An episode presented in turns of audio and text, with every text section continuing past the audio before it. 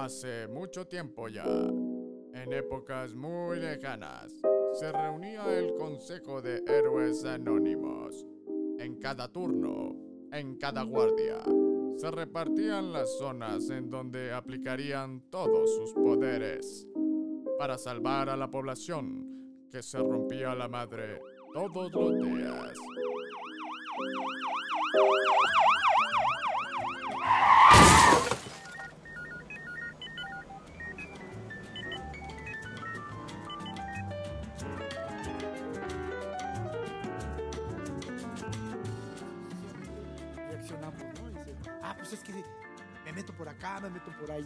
Ya lo estoy logrando, ¿no? Cuando la realidad es que ser un, un- un bombero profesional no es cualquier cosa, ¿no? No, eso es muy duro. Precisamente por no conocer, no- bueno, yo en ese del Barí saber no fue tanto porque, sino por no conocer. y por, "Ay, ¿qué Sí, bendita, bendita. Oh. Yo ta- también, fíjate que es algo que yo he dicho, este, de un- una, una, una experiencia que, como dicen, ¿qué experiencia te ha dejado marcado? Pues a mí muchas, ¿no? Pero una que recuerdo con mucho, que es, que es muy apegada a mí, es San Juan Iguatepec, ¿no?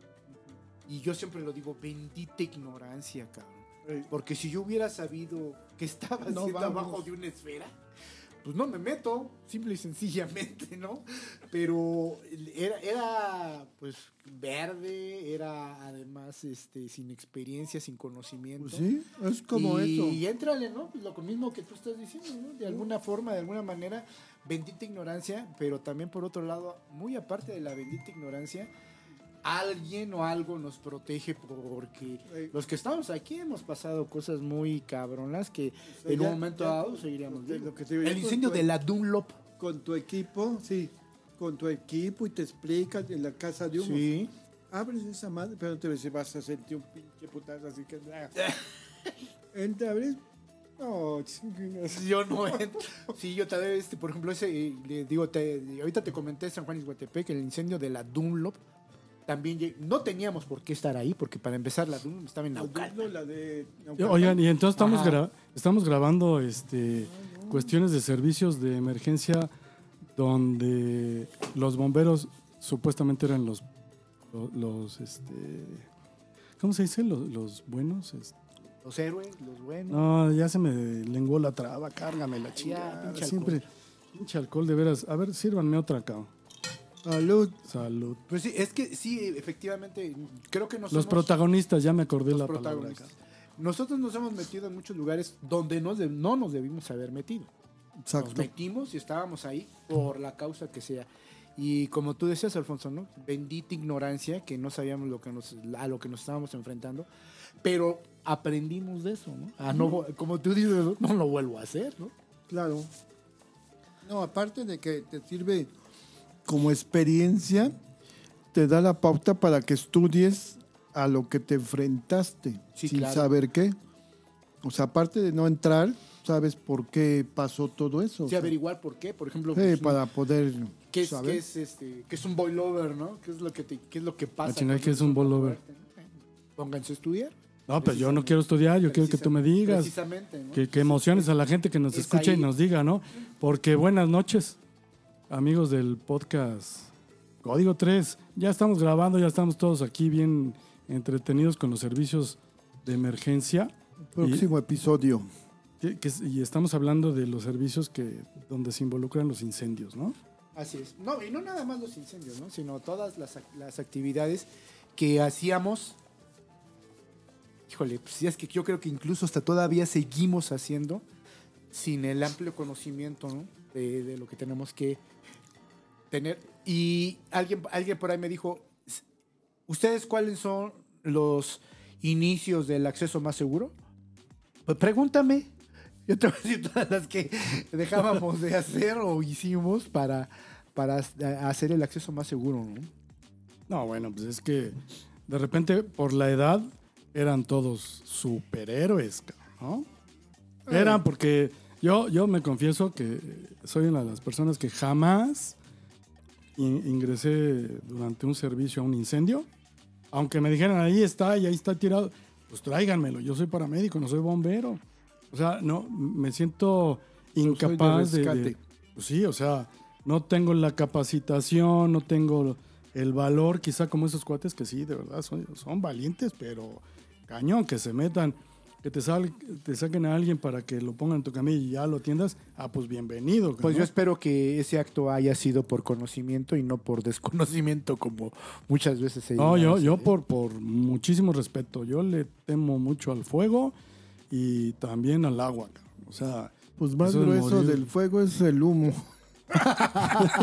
Porque te ves ahí, Como por más que fuera del jalas, agua. Ya no puedes respirar. Y Es te que- jalas más y menos. Es que estabas platicando ahorita antes de, de entrar los micrófonos ya grabando del momento en el incendio del Marisabel Sheraton, ¿no? Que subiste en piso. pleno en pleno apogeo del incendio. Sí, pero subimos con un acceso seguro porque estaba todo despejado. Pero cuando salimos ya no era un- una salida segura porque ya estaba toda llena de humo. Oye, oye, Poncho, pero a mí lo que me estaba dando risa es que cómo salen todos los bomberos y ustedes hasta atrás, ¿no? Ah, sí. Muy, muy respetuosamente, ella es este el 32, ¿no? Van los bomberos y ustedes Ah, sí. y la ambulancia Es de que la el Roja hasta 32, atrás. para los que no saben, es un Va- va, convoy, va el ¿no? convoy, ¿no? Va el convoy de todos los Ah, es que vehículos. sí, porque esa época cubríamos la, la base 2 que era bombero central. Bueno, y aparte otras más. Ajá. estaciones, subestaciones. Entonces no estábamos en, de base ahí, salió el incendio, En la viga, la viga en la central. Y me acuerdo que salió pues todos los equipos que estaban ahí formados, ya ves que los formaban todos los camiones, y pipas. las pipas y ¿cómo se llama? Y las escalas, las escaleras. Ajá. Entonces vimos que salía todo, dije, pues eso está, Está Es bueno. el bueno. está bueno. Pero no podíamos rebasar al último vehículo del O convoy sea, de bomberos. estaba el protocolo en esa época. ¿Por qué?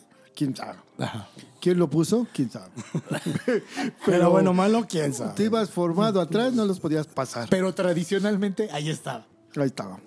Entonces ya empezaron a llegar las otras unidades y oye, allá por el rat. No, pues es la, lo bueno. La fiesta. Pues pasa, los bomberos si nos corren, no importa. Al fin ya llegamos nosotros. No, pero no, pero ahí seguimos. Hasta que llegamos. Y realmente, pues estaba cerca de la estación a Reforma. O sea, esta avenida Chapultepec. Ya existía la avenida Chapultepec.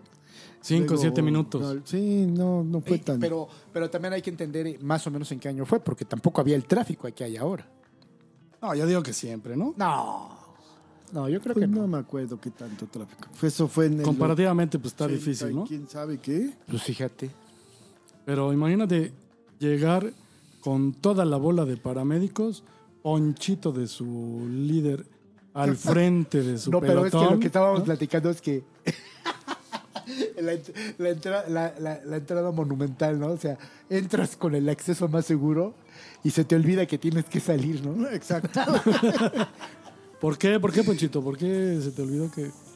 ¿Qué decías? Que ya querían bajarse y luego... No, se supone que íbamos a un piso que no recuerdo cuál, había gente atrapada.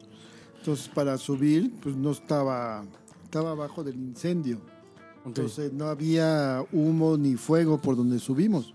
Entonces, llegamos a un piso, que no recuerdo cuál, y se supone que la gente que estaba atrapada estaba abajo. Entonces, cuando llegamos al- a la habitación que estaba al nivel de la gente que estaba atrapada, fue, ah, pues es abajo, vámonos por las escaleras, pero ahí ya todo el humo ya la- se había condensado. ya estaba por el cubo de las escaleras. Entonces ya no podíamos salir porque ni visibilidad había.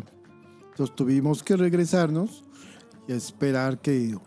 que los rescataran. No, no, no, que va, Ah, porque el incendio estaba arriba, no era tan drástico a que se ventilara. al nivel donde estaban. Incluso ya había bomberos ahí. Eh, eh, pero también lo que hicimos, un compañero, Ricardo Portugal, se pasó de Don un piso a otro Portugal por las ventanas que dan hacia Reforma. ¿Se voló? Estaba, sí, sí, lo ayudamos. ¿Pero, ahí. pero con qué lo volaron? y él, pues con... Con un mecate ¿Con cuerdas? de Nequén.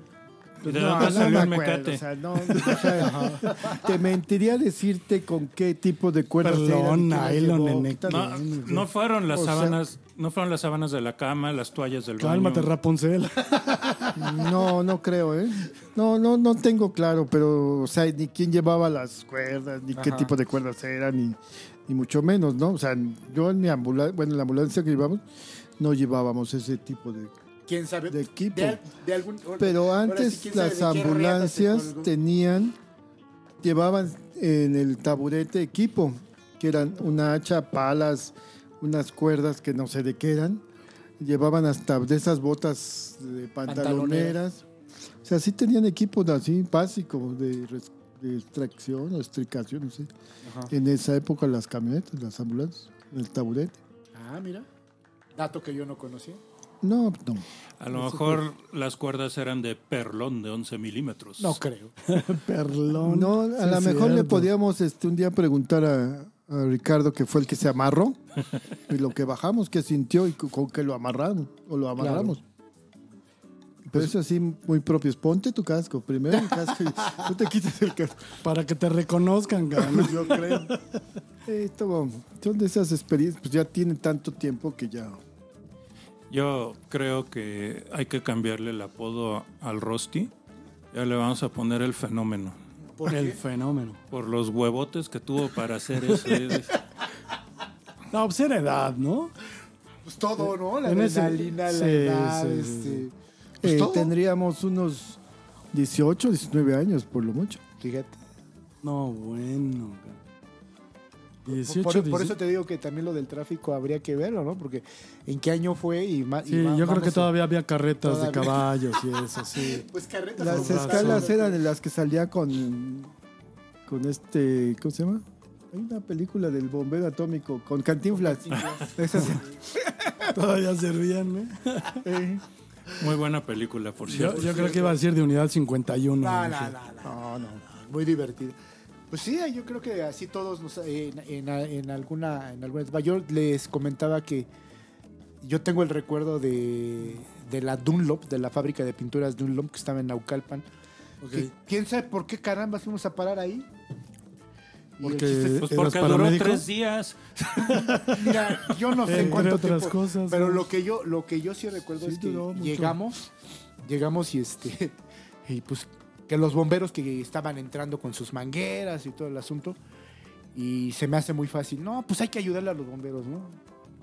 Y a jalar y a jalar manguera, ¿no? Y sin chaquetón. Ah, pues, qué, qué chaquetón. Pues, si los- creo que los bomberos traían un impermeable, qué chaquetón nada. de plástico. Sí, sí, sí. De esos plásticos de Sky. hule, de hule, ándale.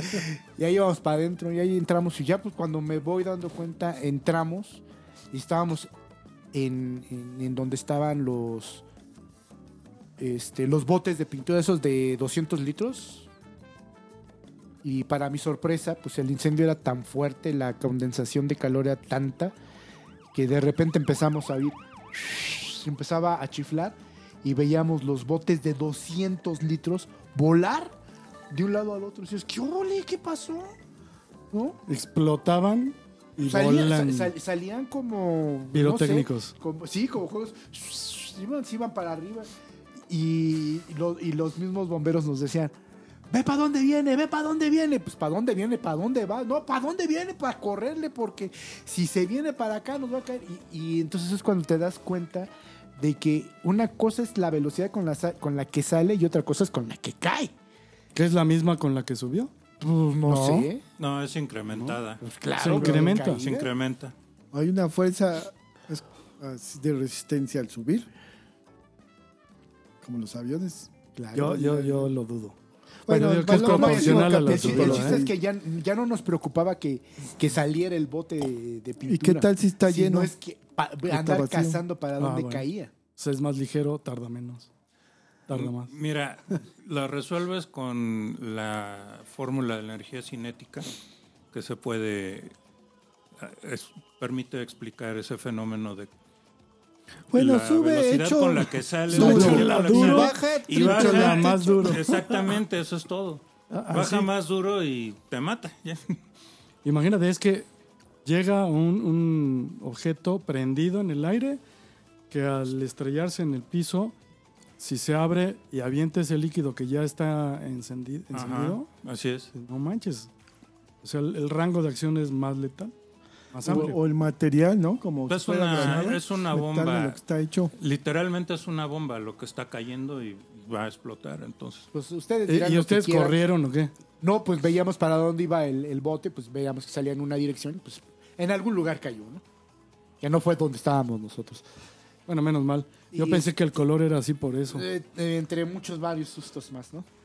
Pero este, lo, que comen- lo que decía Alfonso, y yo lo recalco con San Juan Izhuatepec, con, con algunas otras experiencias laborales, el hecho de decir que bendita ignorancia, ¿no? Porque a- hasta el momento, cuando ya empecé yo una, una formación seria del el área de contraincendios, cuando me empecé a dar cuenta de todas las tonterías que estábamos haciendo. Y es, No, y es, y es cuando te dices, caray, ¿cómo no me, cómo no me morí? Pues ¿Cómo no que- morí? Y, no, y cómo no, no me morí? No- ya no digamos por el contacto con el fuego, ¿no? Sino con la inhalación de humos, con estarte metiendo Gases. gases y una serie de circunstancias, ¿no? Por ahí este, me, me daba mucha risa que eh, yo ya trabajando para, para, para Petróleos Mexicanos, empezaban a hablar de algo de los equipos contaminados, ¿no? Y, y nos empiezan a mostrar cómo es el proceso del acumulamiento de sustancias que se van impregnando en los equipos de protección personal y que deben de tener un mantenimiento y una limpieza. Y entonces yo veía, empezaba a ver, empezaba yo a observar que en las ambulancias sintiéndonos gringos, traíamos casco y traíamos chaquetones, que quién sabe dónde venían y que nunca habían sido lavados. Y que hasta te dormías con el Ah, chaquetón en la cara puesto. ¿De almohada o de cobija? Es correcto. Eh, sí, y entonces es cuando yo, yo les decía, Pegándole Oigan, al chemo. eh, sí, ándale, pues se dormían básicamente con el chemo, pero eh, a lo mejor si te durmieras con el chemo dirías, bueno, está intoxicado con, con resistol, pero era un chaquetón que quién sabe de dónde venía, ¿Cuántas, que ten- quién sabe cuántas quién lo había sustancias tenía usado. acumuladas ya? Y exactamente, ¿no?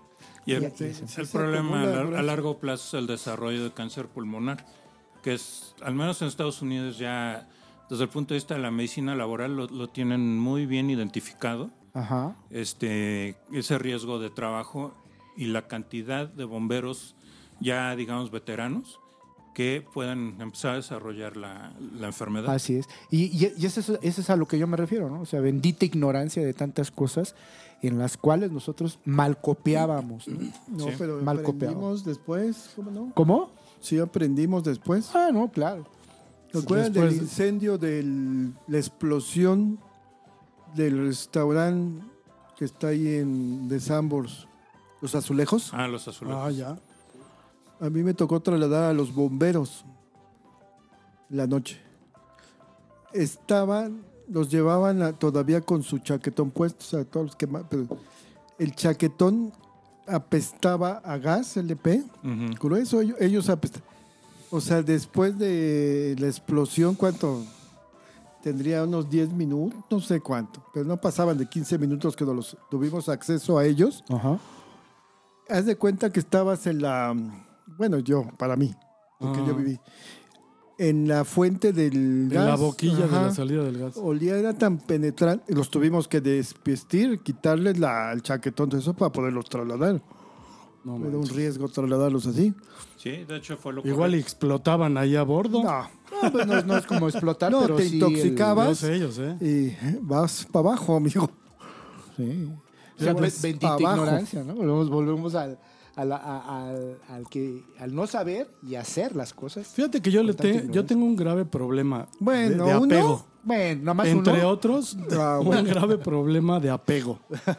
O sea, ¿Quién te pega? te lo juro, le tengo, le tengo un apego a la vida, cabrón. Ah, bueno. De verdad.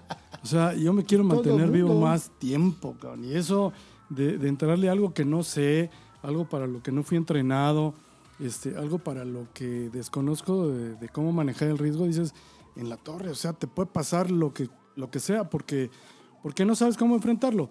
Cuando ya muchos de los que aquí en esta mesa están recibieron la capacitación y obtuvieron el equipo y la certificación para enfrentar esas cosas, dices, pues sí, entiendo que después de- de- del evento, ¿no? Pero yo ni después ni antes, ¿eh? Alguna vez me tocó ir a un incendio de una, creo que era un- una cosa como de un basurero. No te miento, cabrón. Estábamos, la ambulancia estaba, ¿qué te puedo decir? Como a unos 20, 30 metros mínimo de donde se estaba quemando y los bomberos allá adentro. Yo los veía, apenas se veían las sombritas, ¿no? Echando ahí sus manguerazos.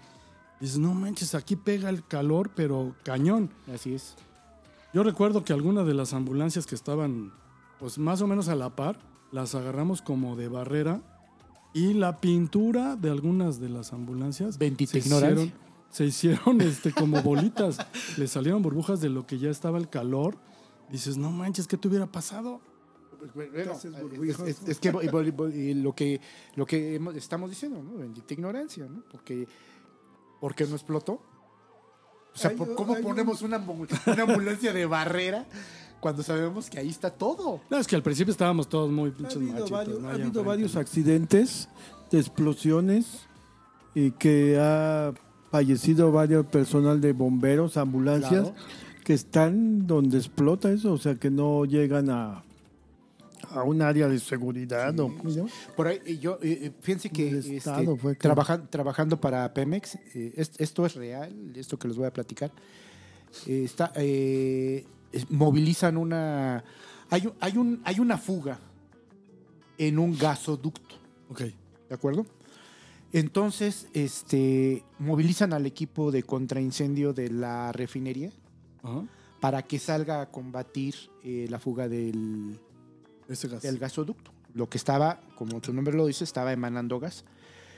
Entonces, este, entra el, cam- el carro contra incendio. Un carro contra incendio, no era la pipa, el carro contra incendio va entrando y explota. No manches. ¿Cuál fue la mecánica de la explosión? Una chispa. ¿Y de dónde se emitió la chispa? De la torreta No. de la manches. motobomba. O sea, eh, eh, eh, es, son aspectos tan importantes que volvemos a, eh, vuelvo a decirlo, bendita ignorancia, ¿no? Que en este caso, pues le costó la vida a la tripulación de, la motobomba, ¿no? Ahora, por eso los protocolos es que cuando tú llegas a un lugar donde hay la sospecha o hay una emanación de gas, no te acerques porque el vehículo automotor emana una chispa. Y además, si tú te acercas, te debes de acercar sin las torretas y con todos los artefactos electrónicos apagados. Pero No. ¿qué puedes hacer como en un incendio menor que hubo en San Juan, Izhuatepec, eh, muchos años después de la explosión? Era una motobomba, creo, de bomberos Tlanepantla. Y ahí, este, en lo que están trabajando con el incendio, resulta que estaba encendió el motor de la motobomba porque si no como Como bombea como el líquido, ¿no? ¿no? El agua. Y, y empezó a, por el escape a arrojar explosiones y este, por, con una de, las- de esas explosiones lo que es- estaba emanando del gas y todo pues también Prendió. este, eh, prendió y se, Sí. Sí, ha habido varios, se murieron ha habido va- varios todos. accidentes que ha fallecido personal de bomberos y socorristas, paramédicos, por estar en el, el área donde está la contaminación, la, Así es. la fuga o la explosión. En Guanajuato hubo una igual. Pues del que yo les estaba hablando es en el estado de Guanajuato. No digo, no quiero ahondar de, de- de No, bueno, pero pues eso, fueron tantos pero años que ya prescribió, fue, no fue, fue, fue, fue muy mencionado. Incluso, incluso ese, ese hecho sigue siendo un, Ya es como tema de estudio. un- un- sí, exactamente. El por qué no se debe hacer o el por qué se debe hacer. Entras con una motobomba y ya está eh, eh, el, el uso, el uso, por ejemplo, de los detectores de gases, el por qué debe de haber una ventilación, el por qué debe de haber todos, todos, todos, todos, todos los protocolos de seguridad que envuelven el acercamiento a una zona que es de alto peligro, ¿no? O sea, tú ya- antes llegaban, o- llegaba el personal contra incendio, decía, no, pues sí huele a gas, ¿no? Eh, pues hasta aquí huele a gas y ahí se paraba, ¿no? Ahora, la avanzada entra perfectamente equipado, equipos de respiración, Con todo el equipo de- sin, y con te- esto de la antiestática, ¿no? Exactamente, y van detectando y van viendo el tipo, y ya incluso los mismos detectores, hasta el tipo de gas que hay en el lugar para saber de qué manera lo van a atacar y cómo lo van a combatir. Antes eso no se hacía. No, bueno, pues pregúntale a Guadalajara, ¿no? Por ejemplo. Pues no manches, o sea, Que en Guadalajara terrible. fue una cuestión eh, desgarradora porque fueron calles y calles de una avenida muy importante que se llevó todas las construcciones con cráteres que forjaron toda la avenida. Yo, yo recuerdo, a mí me tocó ir en ese siniestro, voy a llamarle, en esa super explosión de Guadalajara. Eh, llegamos creo que un día después o dos, porque todavía don Julio Martínez Licona, Apolo, jefe de transportes, le dijimos, oye, con Nicolás Puente. Sí. Le dice No. Nicolás, oye, me habla, me dice, oye, que acaba de tronar Guadalajara. Que le- ah, sí, está bien, ¿no? Dice, pero es que fíjate que está todo, ah, sí, está bien. Vamos a ofrecerle a Julio que llevamos todo el equipo de, de De rescate. de gases. No, de rescate. Quijadas de la vida, pistones, colchones, todo ese rollo. Y le hablo a Julio, le digo, Julio, tenemos, tráetelo de inmediato. Y ahí vamos, este. Nicolás Puente, otro, no me acuerdo quién era, y este, y un servidor. Y llegamos a un avión de Pemex, un Hércules, que se le chinga la turbina, una de las turbinas, y pues que no va a salir. ¿Qué te digo? Cuestión de media hora, cambiaron la turbina gigantesca, unas grúas fenomenales, le ponen el, el nuevo este, equipo y ahí vamos para allá. Llegamos, de verdad es, es de esas visiones que tienes apo- apocalípticas donde ¿cómo puedes imaginar que un vehículo de transporte escolar, esos camiones amarillos gigantescos que ves, reventó donde estaba ese camión y lo elevó hasta caer en la azotea de un edificio Imagínate. de tres pisos. Ya, Diego, tampoco, ¿no? Pero tres pisos levantar en una explosión un vehículo así y que caiga volteado. ¿Te imaginabas lo peor? Afortunadamente el vehículo estaba estacionado por algo, pero no tenía niños, no había conductor, no había nada. Ah, yo creo que Y nosotros llegamos ahí a ver qué pasaba y a ver cómo ayudar. No, no, eso fue. O sea, de, de esas explosiones en las que dices, no puede, no te lo puedes imaginar como Pues hay por qué. varias. Lo de, lo de los guachicol. Ah, los qué guachicoleros escenas, también. Guachicoleros. Qué escenas, o sea, triste, desgarrador. O sea, la gente por hacerse unos pesos más, ¿no? Sí, o sea, lo que vamos es lo que provoca la... La ignorancia. Ajá. La maldita ignorancia, no Pues la bendita. es que es la- es que ya no sabemos. Pero de es todo bendita, eso se ha aprendido y se han empezado y han avanzado protocolos que luego no los quieran llevar a cabo o pase algo que no los sigan es otra cosa. Es que no toda la gente está capacitada para eso, aunque, aunque la institución de la que se trate estuviera capacitada en eso, no todos los elementos tienen... Cada chango es un mecate. Exacto. O sea, no, no, hay, no, hay la, no hay la certeza de que todos sepan y que todos se comporten No, de una yo creo, manera no, segura. ahí, ahí sí voy a diferir mucho de ti. Yo creo que la, la, la gente que se dedica al servicio de urgencias tiene la obligación de saber qué es lo Ah, que está pues sucediendo. Claro que tienen la obligación, Claro, pero que... pero que actúe de acuerdo a lo para lo que está entrenado. O sea, si tú sabes que el fuego se hace por un triángulo de fuego, un tetaedro de fuego, ¿para qué le estás rascando los Es que asumes cuando, que lo saben. cuando tienes que estar en una posición que no es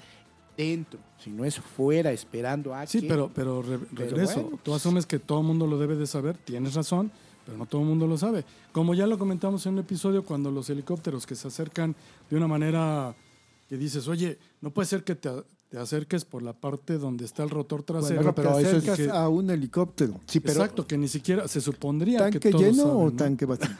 Cálmate, tata. sí, pero bueno, entonces pero ¿Llega a Acapulco y regresa o qué? Eh, Pero estamos hablando ahí de una cuestión de ignorancia, ¿no? O sea, por eso el personal. ¿A quién le que- estás todo el llamando perso- A ti ignorante? te estoy hablando ignorante. Ah, bueno. Entonces, a Yo- todo yo el sí. personal, todo el personal tiene que estar, tiene que saber, tiene la obligación de saber qué es lo que tiene que hacer, aunque no lo haga. Pero sí tiene la obligación de saber cómo va a acceder. So, ¿Vas a acceder? No, mira, yo sé que no tengo que entrar por el lado derecho para salir por el lado izquierdo, por la parte de atrás, porque para eso hay personal que lo va a hacer. Igual sucede con el personal, que- que- con los incendios. Tú sabes que está ahí Pero el ¿no crees que rebasa? ¿y cómo tú- no, O sea, ¿por qué va a rebasar? Yo digo que, ¿no crees que un evento de esa naturaleza rebasa la capacidad del personal entrenado? Que de pronto llega mucha gente que con el ánimo de ayudar, desafortunadamente desconoce cuál es el protocolo, se arriesga de más y puede provocar una tragedia, ¿no? Precisamente. Bueno, eh, pero eso ya no está bajo tu ya no está control. así. Evidentemente. Aquí estamos hablando del hablando personal, de las del unidades de personal. emergencia que llegan a dar respuesta. Sí, claro. Bueno, te la creo la de los bomberos que no pagaron sus torretas y la chingada, porque dices, oye, pues ellos sí tienen la obligación y de eso viven y por eso cobran. Sí, exactamente. ¿No? Pero es- y es del personal que estamos hablando. No estamos hablando de la población. Pero puede Ahora- pasar también con una patrulla, o sea, que viene la patrulla. ya me mató el gallo, pinche. ¿sí? No estamos Ah, hablando de así Estamos hablando Es algo, eh, permítame, es algo que sucede en muchos lugares. En Perú Ah, sí, porque no está el inexplicable ¿Dentro del este choque del, del avión que aterriza, declaró una emergencia por fuego a bordo y este y choca con el camión de bomberos que lo está esperando, ¿no? No, mano. Y entonces desbarata obviamente al camión de bomberos, fallecen dos bomberos del, del aeropuerto y otras dos personas que estaban en el avión. O sea, la pregunta es, ¿tú crees que ¿Pero los, por qué los no frenó? los bomberos aeroportuarios no deberían de saber cuál es la trayectoria de aterrizaje? Por supuesto, Claro que sí. por supuesto. El público en general no. Pero los bomberos sí deberían saber, oye, si va a ocupar... Voy a decir una tontería. La pista... Otra, otra. La, la pista Z del lado derecho. Pues sí, yo sé que viene por ahí. No, me, no debo de invadir, ¿no? Eso lo debe de saber. ¿Te vas a la los izquierda o la más alejada? Claro. ¿no? Porque el piloto, como dice, aquí está la pista y aquí voy derecho y voy derecho y no ¿Y me... cómo freno? No, Pues sí, porque ¿no? al final de cuentas el- la torre de control le dijo al, al avión, ok, es sobre tal, Tal pista y tal punto, pista, tal trayectoria, lo que sea, y bueno, pues ok. Y los aviones tienen pues, derecho de vía en un aeropuerto. ¿Y eso quién lo debió haber sabido? Entonces, lo debían ser los bomberos. Los bomberos Entonces, peruanos. yo no... Ahí, ahí Yo- te- yo ahí no entiendo- intervienen Por eso te digo, dos, dos, dos, este, control de tránsito aéreo. Te interviene también, o sea, una frecuencia es la torre de control y otra frecuencia, otro el que está abajo, el que se encarga ya cuando tocó el control de tránsito aéreo, que tocó el, La aeronave. la aeronave.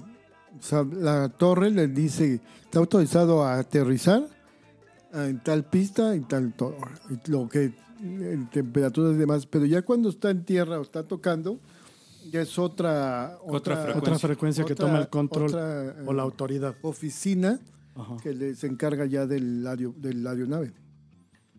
Entonces yo me imagino que Pues fue una suma de errores. Una suma de los bomberos. Pues Es que es que se dice tan libremente. Pues, ¿qué tal que- eh, Sí, o sea, no, es que me den la razón. Porque aparte que hay un peritaje, de- ¿no? es- Después ya se sabe la neta, ¿no? ¿no? No sabemos realmente, pero estamos especulando, ¿no? O sea, ¿qué fue lo que pasó? Como bombero o como ambulancia, si tú ves que viene una aeronave Pues, en, en- ajá, en una emergencia, no te va a garantizar, o sea, te va a aterrizar en la pista. Exacto, que va a Puede conservar la aterrizar a un trayectoria. lado, puede cualquier o capotear o voltearse al tocar. Entonces, ¿qué hacía un vehículo Tan cercano a eso. eh, ahí junto a una pista? Debería estar esperando que desgraciadamente fuera así. O a lo mejor querían echarle espuma para que no se incendiara más cuando pegara. Llegar o- más rápido, no sé, ¿no? Porque hay una fricción cuando toca la, el Pero, pavimento. pero Pero el no avión desplegó sin novedad su tren de aterrizaje. Entonces, sigo, para mí, sigo sin entender Exacto. qué hacía de frente el, el- el camión de bomberos a la trayectoria del avión. Pues por ahí- Exacto, y ahí- y es- exacto. Ya es ahí, ya es Como ahí- ya es ahí qué, do- cabrón. ya es ahí donde caemos a lo que del, de- del tema, ¿no? Sin querer un tema. O sea, bendita ignorancia, ¿no? ¿Qué O- tal o- que el control de, Bueno, de radio... realmente Cuando- no conocemos. Sí, que- porque qué tal que el control de radio del, del ¿Quién camión sabe? del Pero, de, de ah, bombero pero- dijo, vayas a la 23 izquierda. Madres, ahí era donde iba a llegar. Pues sí, pero si lo estoy viendo que viene. No, pero, pero, ¿Te dará tiempo? Yo Tú, tú tienes sí. más experiencia, Ponchito, en, en el asunto de las pistas y ¿te da tiempo Pues, al ver un che armatoste que viene ¿O no lo tu vio? pista? ¿O no lo vio? a lo mejor traía su sirena prendida y yo estaba escuchando el radio de que le daban instrucciones, cualquier cosa. Es que te digo, volvemos a, a lo Tantas mismo. No variables. sabemos realmente, estamos especulando. Pero de que fue un error, error humano, al 100%, Definitivamente. Y por lo que estamos viendo, es del bombero que llevaba ese camión. Pero la realidad no sabemos ni qué instrucciones tenía, quién, quién se las dio, porque se las dieron, porque estaba ahí. ¿Y, y A saben lo mejor era un bombero que acababa de entrar. Oh. ¿No? ¿De Sí. qué línea era? LATAM. Latam. Ah, pues que le acaba de pasar algo, ¿no? A uno, uno de Latam. Sí, en- che, llevó un camión de bomberos. Pues es del que estamos No, no, no, no, hablando. no, no, no. Te Estoy hablando. No, es este, del de. Pues es del que Venía- estamos hablando. Venía de Brasil y este. ¿El de hace una semana? eh, sí, ese, Sí, ese, ese. Cárgame la ch- Yo estoy hablando de, de incendios de hace mucho. No, Pues pues conflagraciones de hace No, un no, montón. no, no, no. no, no, no. Pues avísenme. avísenme. Ni una más, por favor. ¿Cuá- cuá- ¿Qué se oyó? ¿Qué se oyó? O sea, ¿Cuántas, cuántas Para saber realmente lo que pasó, tendríamos que estar tener los datos, ¿no? O sea, estar ahí y saber. Ya el peritaje lo Esto dirá. es lo que estamos es, especulando por lo que vimos. Exacto. Y tú con la experiencia que tienes dices, pues yo que sabes que la aeronave va a aterrizar ahí, puede capotear, otro- puede despistarse, pues te Claro, quedas lejos. claro, sí, que sí, sí. Otro, otro, su- otro de los grandes defectos en los servicios de urgencias. Todo el personal es Ministerio Público, Bombero, Policía, Perito. Perito y Ajustador. Ah, sí, sí, es cierto. Por eso lo que comentamos es lo que vimos por la televisión, Así sin es. más allá de ser expertos ni nada, sin tener los datos. ¿Y ustedes creen que algún día tengamos un peritaje o acceso a ese peritaje para saber? Es posible que sí lo hagan público en las revistas especializadas de aeronáutica. Es posible que sí lo. Porque evidentemente se va a tomar como, como tema de enseñanza para Sí. no provocar un error. Todos. Y, y ahorita con la tecnología con la que se cuenta debería no haber pasado una... Son Pues, estas, ¿no? humanos. eh, fíjate, Exacto. Fíjate cómo, cómo rápidamente cada quien va, va sacando sus conclusiones, ¿no? El helicóptero que se acaba de caer en Aguascalientes. Todo mundo, lo primero que dijo, igualito al de Puebla. Sí. ¿Por qué? Porque ya tenemos una experiencia de lo que pasó, ¿no? Sí. Entonces ya todo el mundo fue perito. Pero hay Ya otros todo videos. ¿no? Yo, Había yo videos. me Ah, eh, declaro volvemos a lo mismo, ¿no? que, saben. que no somos expertos, no tenemos, tenemos todos los datos, pero son comentarios, como dice, de la gente, sin tener los datos ni saber. Claro, Esto- claro, claro. Esto es un comentario que nosotros hacemos, no somos ni autoridad, ni peritos, ni nada. Es para divertirnos. Así Y es. Eso quede no- bien claro, ¿no? Porque Sí, va a sí. decir, Es "Esos una güeyes". opinión de cuatro borrachos que están aquí divirtiéndose con el análisis de las No, no, tragedias pero de es los que además demás. no estamos Cuando hablando, no estamos los- analizando. Estamos, vi- estamos ah, eh, No, viendo analizando. que No, estamos virtiendo viendo- nuestras opiniones. Ya, Exacto. pero O sea, además no es estamos análisis. No, no, que son espérame. bien chingonas, pero exacto. No, Claro. no es análisis, no estamos, anal- ni estamos, viendo, estamos viendo cómo vamos cayendo en el proceso de la ignorancia para ejecutar determinados trabajos. O la soberbia, O la o- o- soberbia, no sé, hay muchos factores. Es- Y ponemos ejemplos, Actores humanos. actores cual. en los cuales estamos ahí.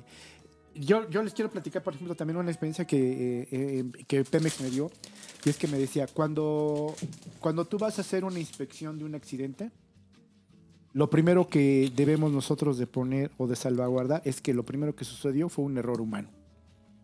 La primera presunción. Sí, fue un error humano. Y entonces yo alguna vez por ahí vi a un inspector de seguridad y higiene que llegó y le preguntó al trabajador en el hospital, oye, pues siento mucho lo que te pasó, pero estamos haciendo una investigación No para saber encontramos tu oreja. qué es lo que qué es lo que te pasó. Sí, no, pues sí, ¿qué fue lo que te pasó? ¿no? Y entonces ya el trabajador daba su punto de vista y rápidamente el, el agente que investigaba le decía, oye, ¿y traías equipo, tu equipo, traías puesto tu equipo de seguridad personal? Sí. ¿Qué traías puesto? Pinches preguntas Ajá, mañosas, sí. o sea, O para sea, ¿y qué traías puesto? No, pues yo traía puesto este, mi camisa. ¿Cuál camisa? ¿La que te dio la empresa? Sí. ¿Y el pantalón? También. ¿Y las botas? Sí, también. Las botas de la empresa. Bueno, no es que las botas que me dio la empresa no me quedan. Entonces no eran las de la empresa. No, no eran las de la empresa.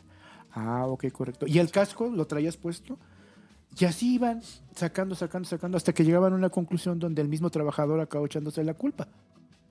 Indirectamente, porque decía, pues sí, sí me lo puse, pero no me puse el que me dio la empresa. que era el que estaba autorizado.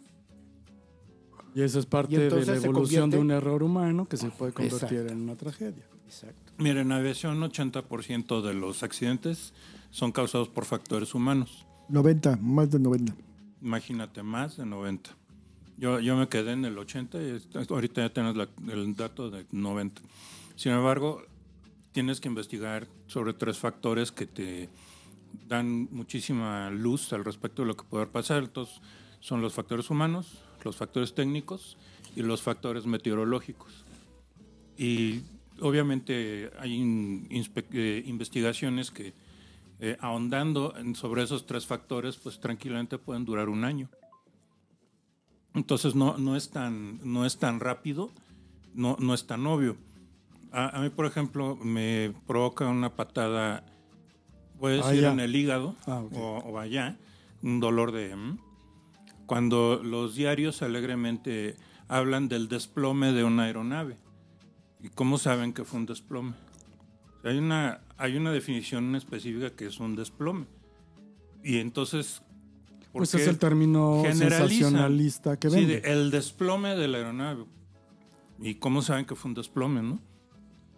Sí, volvemos a lo mismo. Este, hablamos por lo que sabemos, lo que presuntamente entendemos de otras cosas, pero no, no son peritos ni saben la terminología ni quién va, quién va a estudiar ese, las probables causas, quién es la autoridad que lo tiene que ser.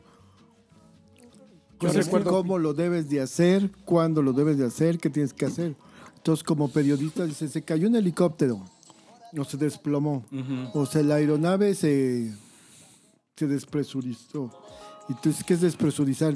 Pues quién sabe, pero ¿qué dijo que Pero sonó bien bonito. Entonces ¿no? vuelve a poner Suena desplome vendedor. porque los otros no nos no supimos qué no era, ¿no? supimos qué era. Suena Yo- vendedor. Yo, eh, yo hace 30 años me volqué en una ambulancia de la Cruz Roja. Te desplomaste, güey. Y el único que sabe cómo fue el accidente fui yo. Y- Ah, chinga, chinga. Porque todos los peritos de la Cruz Roja nunca le dieron, ¿eh? yo soy el único que sabe qué fue lo que pasó. O sea que tú volteaste una ambulancia. No, a mí me volcaron.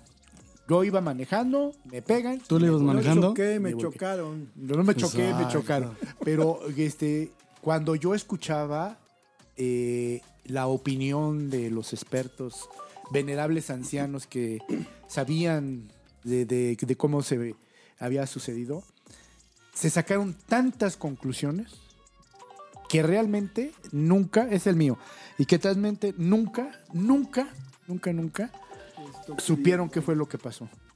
Yo, el único que sabe qué es lo que pasa es el que va manejando, y o es el que lleva la ruedita o el que maneja las Y alas. desde tu perspectiva, tú sabes lo que pasó. Desde mi perspectiva, no. Yo sé Sí, fue lo que pasó. ¿eh? No, no. ¿Fue en la 36? Fue la 36 exactamente. ¿Qué fue? ¿Viaducto y Fue la transversal? Rapsamen y Obrero Mundial. Ah, donde está la Repsamen y iglesia del Obrero Credo. Mundial. Frente a la Ah, iglesia ya, del Credo. ya, ya, sí, sí, Ahí sí. fue donde me volqué. ¿Y, y qué hacías hasta allá?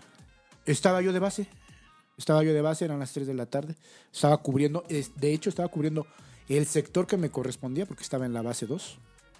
En ese entonces la base 2 estaba ahí. No era- ¿No era la base 3? No, estaba en Cuauhtémoc. eh, estaban haciendo, habían hecho los cambios de las bases y todo eso. Mm. Y esa base era la base 2 y me correspondía estar en Avenida Cuauhtémoc y Obrero Mundial, donde está ahora Parque Delta. Ah, ya, ya. Ajá. Antes estaba la octava.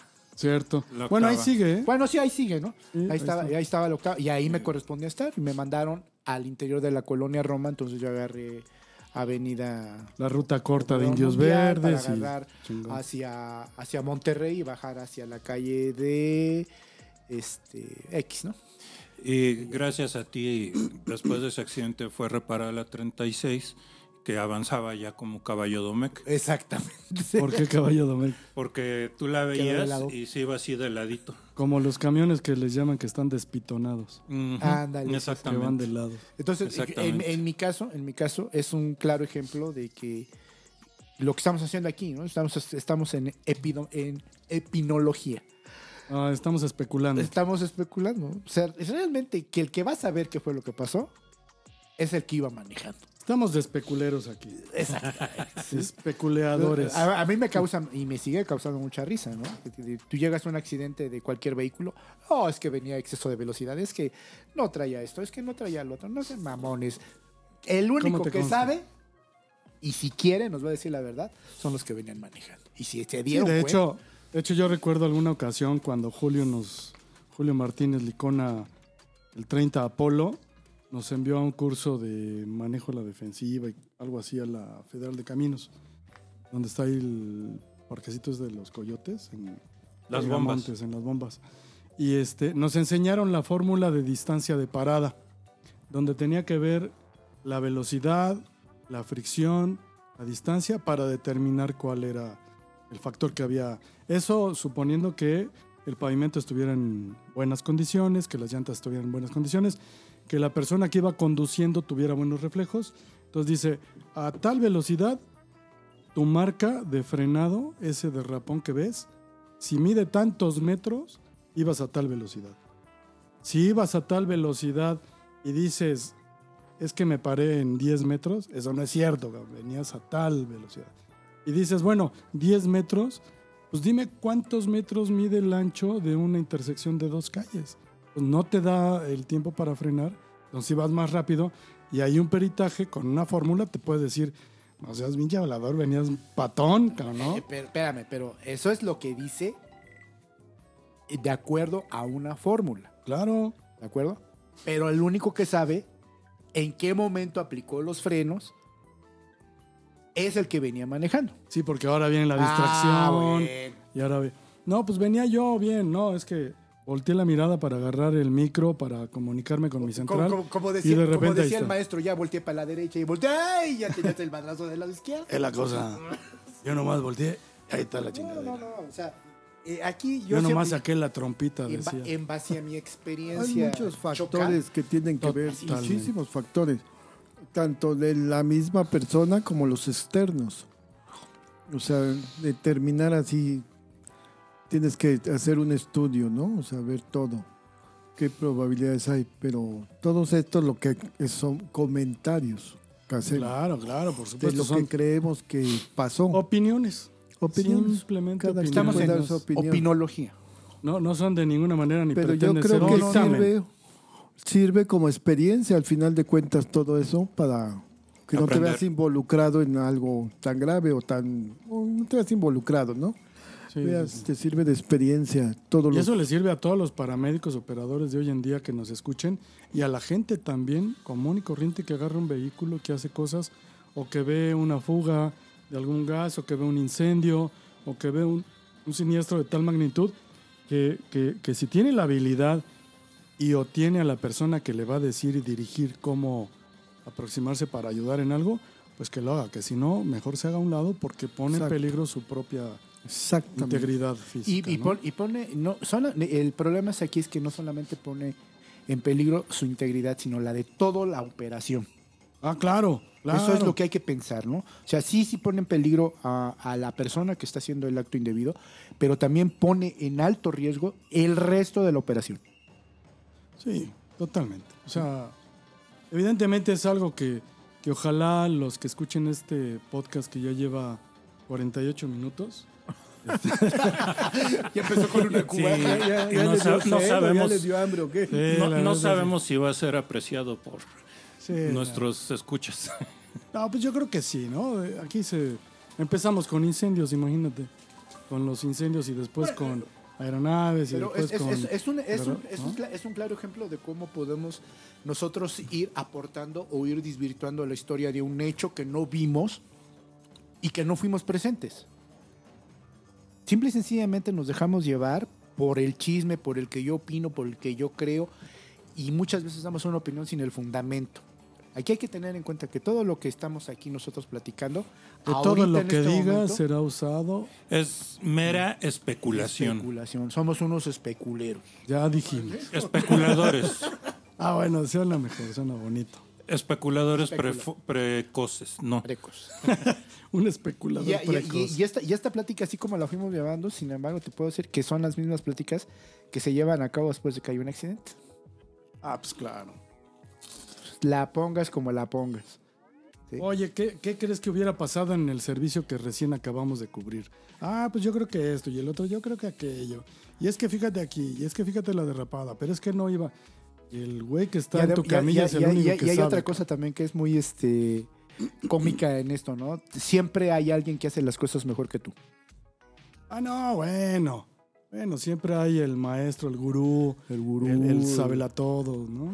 Alguna vez este, hice un En rescate. todos los temas, en todos los temas. Claro. Claro. Alguna vez hice un res- humana. eh, hicimos una man- la maniobra de un salvamento de una persona, la bajamos de un segundo piso con una canastilla y subimos una foto. Y la Estamos hablando de un rescate de una persona que estaba en un segundo En piso. un segundo piso, no había manera de bajarla, entonces eh, se tomó la decisión de bajarla por medio de una canastilla. Una canastilla es una- es una camilla. parecer- a mi parecer, ¿Te parece canasta? que parece canasta. Entonces, a mi parecer, los- lo hicimos bien, no perfecto, lo hicimos bien. Y entonces, cuando la ven, la, eh, la- la imagen, la foto, Los expertos. los expertos, uno de ellos me, eh, me manda un comentario y me dice, la intención fue muy buena, lástima que no les alcanzó la cuerda y tuvieron que improvisar Ok. para hacer el jalón y que la camilla no chocara contra el muro. Entonces me quedé pensando, ¿Y, y chocó contra el muro? no, no chocó contra el muro, ¿no? Entonces, Entonces- yo me, me quedé pensando, bueno, si tú no estabas en el lugar, si tú no veías cuál era el recurso que teníamos, en vez de que aplaudas el que pudimos improvisar y lo hicimos bien, ¿por qué me estás criticando que la maniobra salió bien? O sea, tenías que criticar, tenías que encontrar el frijol en el arroz para echar a El perder. en el arroz. ¿No? O sea, y así somos, y así en el servicio de urgencias todos son. Que porque lo intubó mal, que porque empezó por el lado derecho, que, me- que, que no lo hiperoxigenó, que porque le metió una cánula, que porque le vomitó, que porque no le vomitó, que porque para qué lo intubabas y con una cánula era suficiente. O sea, siempre hay un experto en esto, pero la única condición que te lleva a que esto es que el que lo está haciendo sabe por qué. Nadie sabe lo que pesa la cruz más que el que, Que la, la va lleva cargando. cargando. No, bueno, pues es- está divertido, ¿eh? La verdad es Así que... son en todos los temas de- del ser humano, ¿eh? Así es, sí, todo. No nomás aquí en, lo, en nuestro ámbito, sino en todo, todo, todo, todo. Pues sabes que está, está, no, no lo quiero llamar complicado, pero sí es muy importante determinar que en la actividad en la que se desempeñan los personajes que atienden los servicios médicos prehospitalarios de urgencia, este, no, no tienen la autorización de equivocarse. Porque cuando te equivocas, eso puede llevarle pues, la vida a alguien. Y, y si lo haces bien y la No persona vive, estuvo perfecto. A ver, No, no, no, porque, o sea, si tú No estás, entendí. entren- si, si tú estás entrenado y, y tú puedes este, hacer un, un- un buen trabajo, la persona va a vivir. Si fuera un carpintero que le sale mal un cajón y que cierra chuequito, lo que sea, no importa, pues total es un pinche cajón. O mañana te lo arreglo, no hay problema. Aquí tienes una oportunidad, ese es el problema. O sea, tienes una, una oportunidad para tomar la mejor decisión para que a la persona no le vaya mal, a aquella persona que tú estás atendiendo. Entonces, de pronto, el juicio que hace una persona de que no estuvo ahí en el lugar, pues se le pueden ocurrir con tiempo y con semanas de análisis 10 mil cosas para volverlo a hacer. Pero pues la neta, el que, como dice Temo, el que estaba ahí tomó esa decisión porque en ese momento era lo mejor para poder hacer. Estoy y porque en ese acuerdo. momento era para salvarle la vida o para ayudar a que alguien no se agravara o para que alguien recibiera atención pero Estoy de acuerdo. hospitalaria en otro lado, ¿no? Pero también te voy a decir una cosa. O sea, estás en lo cierto. El que está ahí tiene la visión y tiene el estrés y tiene la calma y tiene todo lo que Y los quieras gritos de los familiares. a su favor para tomar la decisión, contra. sus conocimientos y su experiencia y todo. Pero es un ser humano, Exacto. no es una máquina.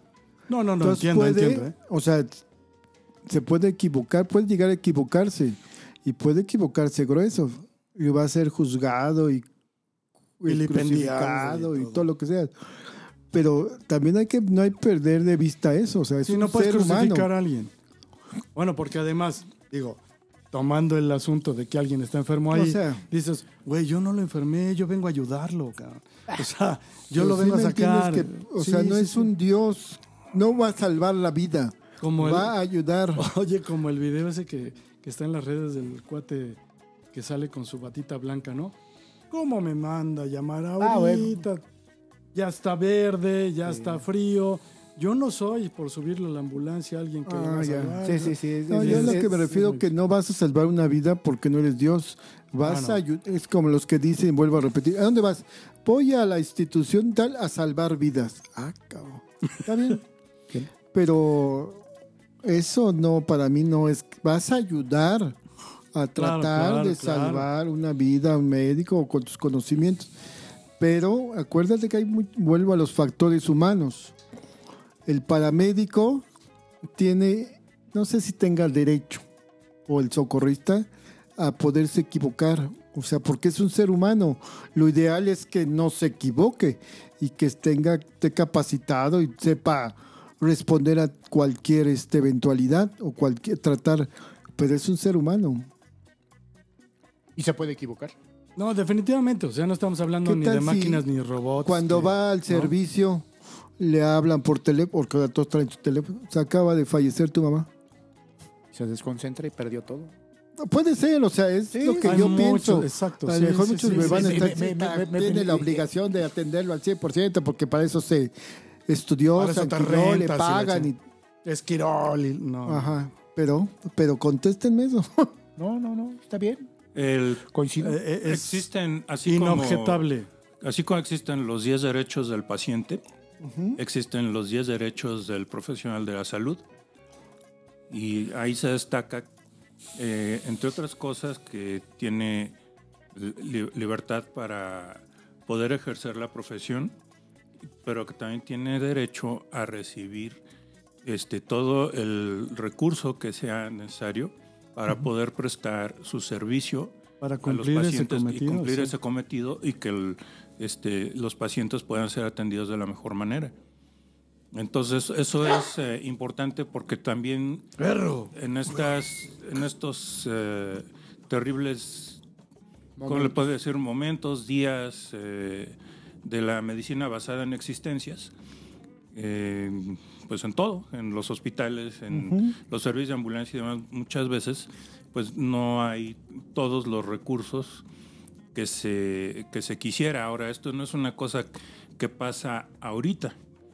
Eh, si me remonto a mi época este, de inicio en el hospital de Joco como socorrista, Que está en tu libro. que está en mi libro, recuerdo este, médicos que tenían en la cajuela de sus autos este, el, el material quirúrgico que no les proporcionaba el hospital, sobre todo los de trauma y ortopedia. Entonces, eh, les llegaba un caso donde tenían que operar alguna cosa y, y ya sabían que ese recurso no lo proporcionaba el hospital. Entonces salían, abrían su cajuela, sacaban lo que necesitaban, incluso hasta instrumental, y se metían otra vez para prepararse para operar. Entonces, no, no, es, no es algo nuevo, es, es algo que yo creo que toda la vida ha, ha existido. Eh, Gerardo Illescas, cuando pasó por urgencias de Joco, muchas veces me ha platicado que le daban 10 centímetros de hilo de sutura con su aguja. Su catwood. Ajá, y le decían, esto es lo que tienes para suturar, entonces administralo bien y, y decide dice, quién sí necesita ¿Quién lo puntos merece? de sutura y quién se, se puede eh, afrontar ahí los bordes de la herida con este adhesivos. Entonces no, no, es, no es algo no, no es algo nuevo. Y, y qué es lo que hacemos todos? Pues le ponemos pasión, buscamos de dónde sacamos dinero y compramos las cosas que se necesitan, que no nos dan. Y pues así es como salimos a, a, trabajar. Entonces, obviamente, si necesitáramos eh, meter un botiquín completo de medicamentos, pues ahorita no estaríamos cargando una fortuna porque, por lo menos en mi experiencia, necesitas casi 40, 48 medicamentos de diferentes clases para poder enfrentar una gran gama de, de problemas. Entonces, pues obviamente no nadie va a tener dinero para eso. ¿Qué es lo que sí puedes hacer? Pues hacer una lista de pensar cuáles son aquellas cuestiones que son prioritarias, por ejemplo, lo cardiorrespiratorio, y, y ahí es donde te vas a centrar en, conseguir esos, esos medicamentos que tenga, analgésicos, que son muy importantes, porque yo creo que aún no nos han enseñado del todo la importancia que tiene la mitigación del dolor en el paciente de trauma o en el paciente con un síndrome coronario agudo o al- o alguna situación al respecto. Entonces, sí tienen, sí tienen una importancia este, capital el, el saber eh, cómo mitigar el, el- el dolor de- del paciente de, de urgencia. Eh, claro eso. Pues evidentemente hay, como dice Poncho, cualquier cantidad de variables que se tienen que tomar en cuenta, que la gente lo hace, todos, sin duda, los que participan de los servicios de urgencias, este, lo hacen con el corazón en la mano, primariamente, o por lo menos todas las generaciones que conocemos, ¿no? Y muchos es. de los nuevos están de una manera tan, tan bien entrenados, tan bien con el corazón en la mano y hacen su mejor esfuerzo y, este, y a la gente le va muy bien porque, porque alguien de ellos llegó a atenderlos. porque alguien de ellos tomó la decisión de hacer tal o cual maniobra, ¿no? A Esto tiempo. Es exactamente lo mismo que cuando nosotros empezamos. O sea, ellos, los nuevos que le llaman, tienen exactamente la misma actitud Vocación. que nosotros, su vocación de aprender y de ayudar, pero en otra época. O Claro. sea, a mí dices que nuestra época fue la mejor. Sí, sí, porque La tú que la nos tocó viviste. vivir. Para ellos no es la mejor porque no la vivieron. Oyen lo que le platicaron. Pero ellos están viviendo su época y creo que para ellos es su época mejor. Así es. Nosotros que ya vivimos dos épocas o tres, entonces ya te puedes valorar para ti cuál fue la mejor época. Así es. yo puedes llegar a decirle a No, nuevo. claro. To- Todos, todas Es que nuestras cuando épocas. yo estaba, fue la mejor época de la Oye, de yo escuché varios comentarios así, tienes Ah, razón. pues sí, porque tú la viviste. Fíjate que a mí, la verdad es que ahora con todo lo que he escuchado y con todo lo que veo, y, y los cursos, la capacitación, la especialización, de pronto digo, ah, cómo me hubiera gustado ser joven en este tiempo, porque todos los avances ahora me hubieran tocado a mí. Porque todo esto me hubiera... Y, y sin embargo, este, la verdad vivo a gusto porque me tocaron todas las bases que ayudaron a que los servicios de emergencia este, evolucionaran de una mejor manera. Así es. Y porque tengo enfrente a un par de pelados que, que formaron este, a, a personajes que hoy se dedican a dar la atención, que Ponchito todavía entrena a sus paramédicos cuando va a dar su servicio de fin de semana, o cuando tú todavía en la universidad estás en el poli dando clase Así es. y les dices, maestro, se hace de esta manera porque ahora las formas se hacen de esta otra con este material, ¿no? Y porque O hemos cuando evolucionado. hiciste y- o cuando hiciste los manuales. O sea, Sí, claro. ¿cuántos manuales te tocó formar al principio de tu carrera en, en la medicina prehospitalaria que formaron la base o el cimiento de los que ahora existen, ¿no? Entonces Sí. es una evolución tan picuda que dices... Y cada, y "Eso cada, y existe". cada, ge- cada generación es mejor y cada generación es la mejor porque cada una de esas generaciones ha aportado a la que sigue para que sea mejor. Siempre. Siempre. O sea, no podemos ser tan egoístas solamente de pensar que lo mío fue lo mejor. No es cierto. Lo mío formó el, cimiento Lo para que la tuyo. siguiente generación. Gracias. Lo mío formó para que la siguiente generación fuera mejor que la mía. Y esa tiene que formar mejores personas para más adelante. Y así sucesivamente, porque Sí. el conocimiento es crecer, no es estacionarse. A mí el- en lo personal salir a cubrir guardia y que me mandan alumnos o me mandan Es- chavos es- ya es- jovencitos es... muy bonito porque son como esponjitas. Entonces mu- muchas veces están están viendo están viviendo el servicio. Este, ellos tienen como que una idea, pero resulta que de repente se ven confrontados por la forma en como yo lo hago y aparece, vamos a decirlo, el diagnóstico o el manejo del el, el paciente. Lo entregamos y ya que salimos y todo, este, que nos estamos tomando un refresco, pues le digo, ¿qué aprendimos ahorita? Y-. Y, entonces ahí empezamos a, empezamos a platicar.